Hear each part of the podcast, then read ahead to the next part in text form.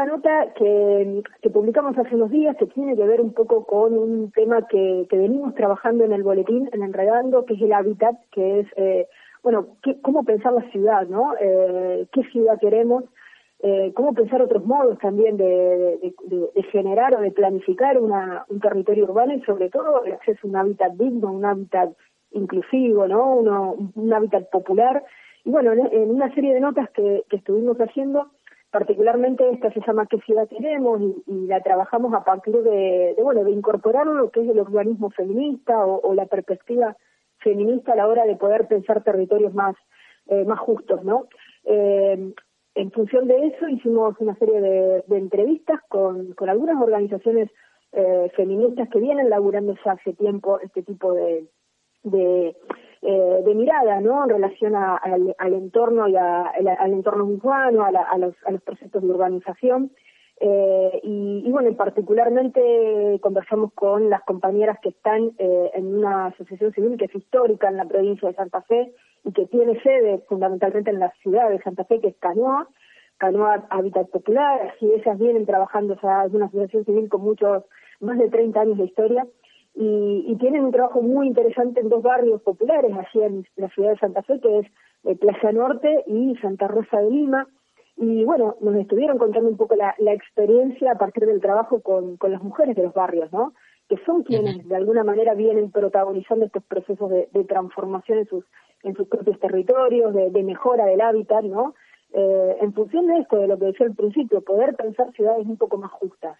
Eh, otra experiencia con la cual nos pusimos en contacto, porque la idea también en esta nota era como trazar un mapa, ¿no? Eh, ver qué está pasando a nivel a nivel país, si se quiere, no solamente eh, poner foco en lo local o, en lo que ocurre en Rosario. Entonces, bueno, nos contactamos con compañeras que están en Mendoza, una organización que se llama Ando Habitando, que en general son, está integrada por, por un grupo de mujeres profesionales que vienen de distintas disciplinas, muchas son arquitectas, pero hay trabajadoras sociales, hay eh, geógrafas, hay abogadas, y bueno, así también, ¿no? Comparten una, una experiencia interesante en lo que tiene que ver con ya no tanto en una zona urbana, sino en, más en zonas rurales donde laburan a San Mendoza, con un grupo de mujeres ladrilleras, eh, y cómo también vienen ¿no? Este, interactuando y, y, de alguna manera conjugando saberes, ¿no? desde lo popular a lo académico, y cómo de alguna forma la academia, y en este caso, eh, digamos, el, conocimiento que puede aportar la, la, la universidad, bueno, se vuelca y, se, y se comparte y se potencia con los saberes de, de, las comunidades, ¿no? De que en este caso, en general, son mujeres quienes protagonizan estos estos proyectos de, de, de, de integración urbana, de, mejoramiento y del hábitat y, de, sus propias viviendas, ¿no?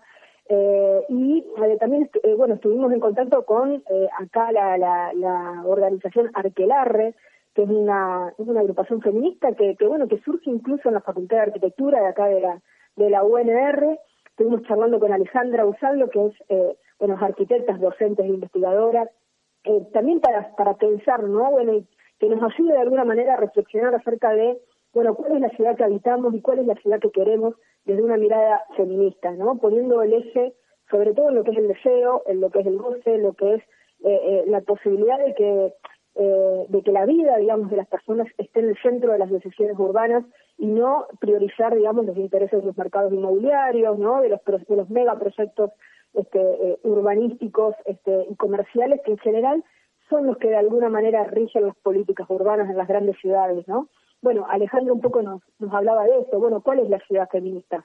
Y eh, tiraba algunos tópicos muy interesantes que tienen que ver fundamentalmente con esto, con pensar la proximidad, la proximidad, la cercanía, ¿no? Se habla de la ciudad de los 15 minutos, ¿no? Cómo de alguna manera en un, en un espacio comunitario se pueden resolver distintos distintas cuestiones que tienen que ver con lo básico, ¿no? La educación, la salud, eh, la alimentación, el mercado, eh, qué trayectorias hacen las mujeres y las, las identidades feminizadas en, en sus propios territorios y también con qué obstáculos se van encontrando ¿no? A la hora de pensar también eh, en la apropiación del espacio urbano y cómo también muchísimas, bueno, todas las mujeres, ¿no? Y, y, de alguna manera esto lo, lo, vivimos y lo podemos decir, bueno, vamos limitando nuestra propia autonomía a partir de, de, tener que resguardarnos de ciertas cuestiones que tienen que ver con el acoso casillero, con la violencia urbana, ¿no? Entonces, ¿para quién está pensada la ciudad? ¿Para quiénes están pensados los trayectos y los recorridos de, de, de la, del espacio urbano, ¿no? Cuando eh, muchísimas mujeres tienen que evitar eh, hacer determinados recorridos eh, para no ponerse en una situación de violencia, por ejemplo, ¿no? Esto pasa en las grandes ciudades, pasa en los propios barrios, ¿no? Donde hay lugares donde nos contaban las compañeras de canoa de Santa Fe, hay lugares donde las propias vecinas no pueden ir, o, o, quienes hacen uso de, la plaza en el barrio, ¿no? En qué horarios. Bueno, justamente estas tres experiencias eh, nos comentaban que, que, hicieron, digamos, también un trabajo de, de, mapeo, si se quiere, ¿no? Este, experimentando estos recorridos para ver, bueno, cuáles son estas dificultades, estos obstáculos, ¿no? Con qué nos encontramos a la hora de, de caminar la ciudad y para quién están pensadas la ciudad, ¿no? Y Alejandra eh, nos decía algo muy clave, las ciudades están pensadas para un sujeto universal, que es el varón blanco, eh, cis, heterosexual, ¿no? De determinado sector social. Y bueno, eso implica y eso habla de ciudades que son sumamente violentas, fragmentadas, excluyentes. Eh, un poco de esto va esta nota, también está la experiencia de territorios saludables, que es una, una experiencia de aquí de Rosario que surge en Barrio Moreno, de la mano de, del espacio Ciudad Futura, ¿no? Eh, bueno, así donde antes funcionaba el CAJ, el Centro de, Asistencia Jurídica, bueno, que se disolvió con, con eh, el Centro de Acceso a la Justicia, perdón, ¿no? Que se disolvió durante la administración macrista, bueno, toda la experiencia muy movilizante que hay en Barrio Moreno, eh, también a partir de lo que fue el triple crimen, del año 2012 a esta parte, bueno, generó y movilizó ¿no? un, gran nivel de organización popular y bueno, así en Territorios Saludables, que es un espacio de, de, autogestión de, de, salud colectiva, hay muchísimas mujeres del barrio protagonizando también y poniéndole el cuerpo a esa experiencia de, organización, de contención, de, generar un espacio comunitario para, para las infancias y, también para, la, para los pibes y las pibas de, Barrio Moreno, ¿no? Nosotros tuvimos también la oportunidad, en esta nota van a encontrar el testimonio de una diputada provincial, que es Damaris Pachetti, que además este, es, una, es, autora de uno de los proyectos de, que se está discutiendo a nivel provincial eh, en la Cámara de, Diputados de, eh, de ordenamiento territorial, de, urbanización y, bueno, y también nos, nos, contaba, digamos, un poco cuál es eh, esta mirada, digamos, que por lo menos desde, desde el espacio proponen en relación a lo que tiene que ver con la, con la urbanización y con y con cómo pensar las ciudades y los territorios, ¿no? Este, en este sentido un poco de esto va esta nota que, eh, bueno, que, publicamos en Enredando y como decían al comienzo Nacho, bueno, eh, tiene que ver con algunas otras notas que publicamos, ¿no? Hay un audiovisual que van a poder ver sobre la experiencia del MOI, que es el, Movimiento de Ocupantes y Inquilinos acá en Rosario, que vienen haciendo también un trabajo sumamente interesante sobre el hábitat cooperativo. Eh, y también hay historias de, muy, muy complicadas que tienen que ver con la emergencia habitacional, ¿no? Que están atravesando muchísimas, por serían mujeres, mujeres que son únicos en el hogar. Eh, de hecho, en esta nota contamos la, lo, que pasó en el barrio de La Sexta hace pocas semanas atrás, ¿no? Cuando hubo un desalojo de tres mujeres que vivían en una vivienda subalquilada ahí en, el barrio de La Sexta. Eh, más allá de que hubo respuestas después de que fueron desalojadas por parte del Estado, la realidad es que atravesaron una situación muy complicada, ¿no? Con, con, un gran despliegue de, de fuerzas policiales para para eh, sostener un desalojo de tres mujeres con sus hijos. O sea, es realmente, eh, la foto es muy impactante y es muy dramática también, porque no es un caso aislado y porque lo vemos también con las trabajadoras sexuales que están eh, eh intentando que se apruebe un proyecto en el Consejo de, Emergencia Habitacional, porque son muchísimas las compañeras trabajadoras que están en situaciones de desalojo, que no pueden alcanzar a, a pagar un alquiler, que el abuso inmobiliario es muy fuerte. Entonces, es fundamental replantear, eh, bueno, qué ciudad queremos, cómo, cómo está, eh, digamos, la, ciudad en términos de, territorios, en términos de, proyectos de integración urbana y también en términos de lo que tiene que ver con los abusos de los alquileres, eh, que bueno, es, es un tema que, que, que ya venimos trabajando, de hecho vos Nacho has hecho una nota en su momento también para, para enredando en relación a esta problemática, eh, y nos parecía, bueno, en esta nota hacer este recorte y focalizar en, la perspectiva y en la mirada y en los aportes que el feminismo puede hacer para pensar ciudades un poco más justas, ¿no? Esto un poco tiene que ver con este artículo que publicamos. Así es, Cruz. Y mm, para, para agregar también, bueno, vos, lo, lo, mencionabas, la experiencia de lo que es eh, Barrio Los Pumitas en Rosario, en donde eh, aparece la, la, Casa de las Mujeres y, Disidencias.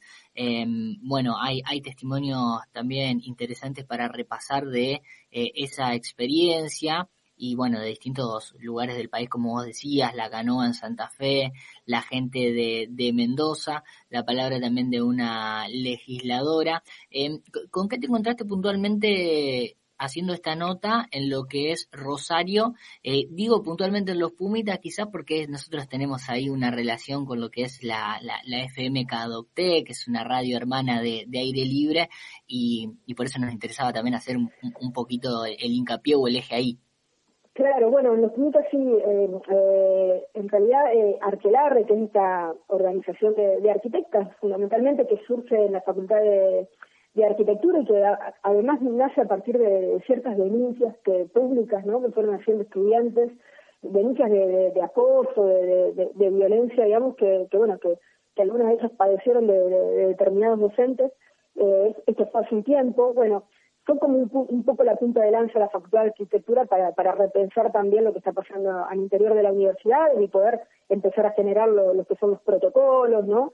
Eh, y, bueno, y ahí surge esta organización que es Arquelar, que ya viene teniendo una, eh, digamos, un, trabajo muy interesante eh, en, el espacio público, eh, en las movilizaciones de, de, del 8M, de, digamos, de todo lo que tiene que ver con el movimiento feminista en la ciudad, y que además vienen articulando con las organizaciones territoriales, y eso es, creo yo, lo más interesante, ¿no? Cómo, cómo ponen el, de alguna manera eh, este saber académico con, bueno, con la, la, las necesidades que, que, surgen desde los territorios, ¿no?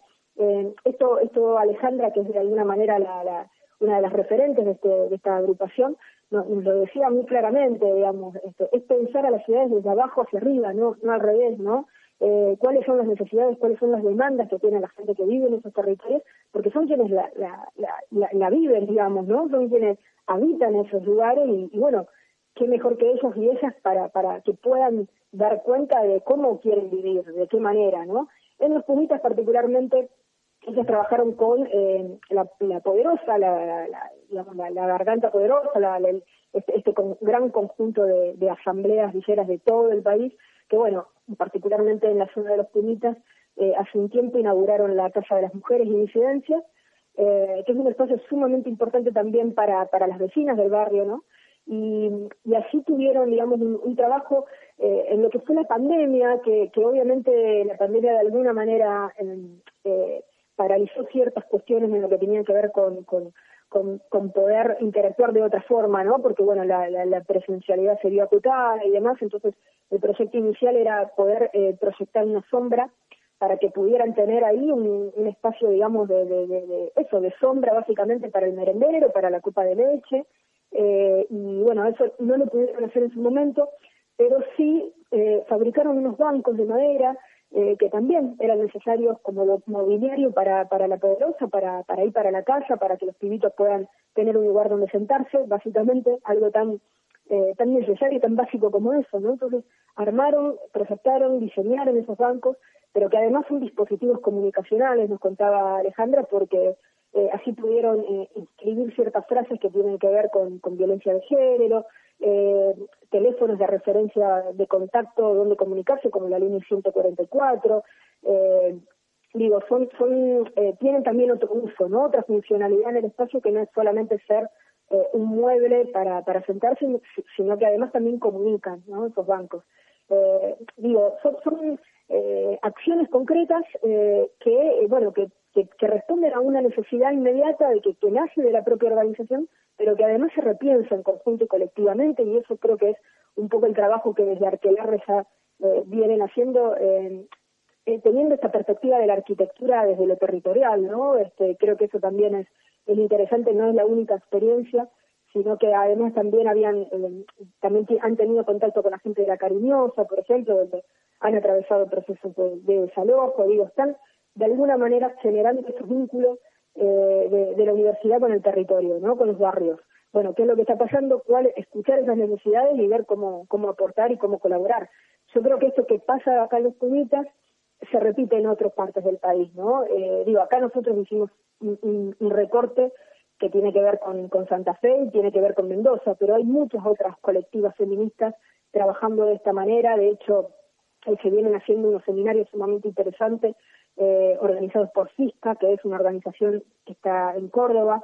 Eh, que además eh, también todas estas organizaciones se articulan por una red nacional, digamos, que eh, donde piensan políticas públicas a nivel nacional, es decir, no están trabajando de forma aislada, sino que forman parte de una mesa de géneros eh, y hábitat eh, a nivel nacional para poder plantear demandas al Estado ¿no? y, poder pensar colectivamente estas transformaciones y estos procesos de integración urbana en conjunto con los gobiernos tanto provinciales, municipales, nacionales, porque esto no se hace de manera solamente autogestiva, digo, se necesita y se le tiene que exigir al Estado una presencia para poder llevar adelante estos procesos de urbanización y de, integración urbana. Y bueno, esto lo vienen impulsando, este, eh, pensando proyectos colectivamente, en conjunto, planteando cuáles son las demandas, priorizando ciertos sectores, por ejemplo, la gente de Canoa nos hablaba de cómo se está, eh, cómo están pensando un proyecto de integración urbana en Plaza Norte, que es este, este barrio popular, así en, en Santa Fe, que además es muy codiciado por el sector inmobiliario porque está muy cercano a la laguna Satúbal, ¿no? Entonces, bueno, lo vemos también acá en Rosario, ¿no? Como ciertos sectores son, son, son para poder emplazar ahí eh, proyectos mega inmobiliarios. Bueno, ellos están priorizando un proyecto para la gente del barrio, eh, donde, donde además también se priorizan, eh, por ejemplo, que hace una plaza, que hace una plaza, ¿no? Una plaza que es la que, que además diseñaron las propias mujeres del territorio y que no quieren que desaparezca, porque es un espacio también de disfrute y de goce, ¿no? Lo que hablábamos un poco al comienzo, bueno, que el deseo también esté puesto en, este, en estos proyectos donde la mirada feminista y el aporte que hacen los feminismos es fundamental y, necesitamos políticas con esta perspectiva. Eh, por eso un poco, bueno, esta nota tiene que ver con, eso, ¿no? Con, con, poner en foco, bueno, cuál es la mirada del feminismo para pensar ciudades más inclusivas, más, eh, más justas, ¿no? Más populares, más, eh, más colectivas, ¿no? Más seguras también, porque hablamos de la seguridad que es otro eje también que trabajamos en, esta nota y que en general desde el Estado se piensan a, eh, bueno, eh, instalar más cámaras de seguridad, no más control, más policías en la calle, y no se trata de eso, la seguridad en un, en un barrio, en, un, eh, en una ciudad, sino que es también repensarla desde, desde la vida, ¿no? Desde, desde habitar, nos decía Alejandra, habitar las calles con ojos humanos, no con ojos de cámaras de seguridad digo, que haya más vida, que haya, que las casas no estén solamente pensadas para el tránsito de autos o comercios, sino que bueno, que haya este, comunidad, ¿no? Que haya cercanía, que haya este, eh, eh, experiencias, que haya actividades, ¿no? Habitar esas calles con, con, presencia humana es lo que hace que también esas calles sean más seguras. Eh, así que bueno, es sumamente, creo que interesante este, poder profundizar. Hay, hay, hay mucho eh, trabajo que se viene haciendo a nivel nacional. Están libros futuras que también recomiendo que, que para quienes le interesen este tema que lo puedan leer. Eh, da para mucho el tema, pero bueno, esto es una nota eh, simplemente como para meternos un poco en el tema, ¿no? ¿Qué ciudad queremos? Eso se preguntan nuestros amigos del boletín Enredando, cómo se piensa el derecho a un hábitat digno, justo, popular, comunitario. Pueden encontrarlo en esta nota que escribió María Cruz Ciarnielo y la encuentran allí en enredando.org.ar. María Cruz, muchas gracias por estar nuevamente un viernes con nosotros y nos reencontramos la próxima. ¿eh? Gracias Nacho, un abrazo grande, hasta la próxima.